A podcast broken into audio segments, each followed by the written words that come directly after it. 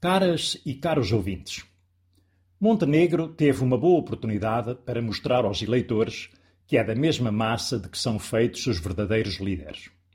E, como ele bem sabe, não há uma segunda oportunidade para deixar uma boa impressão.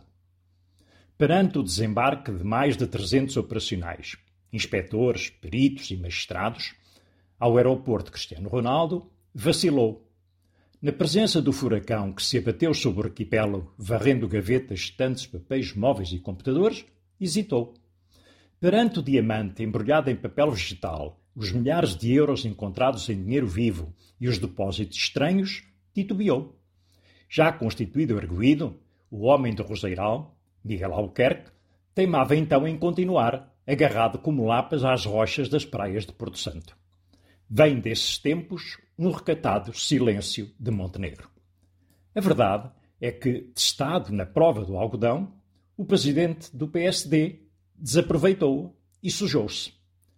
Atabalhoadamente, o histriónico e impagável Paulo Rangel veio justificar o súbito apagamento do PSD com respeito pela autonomia regional.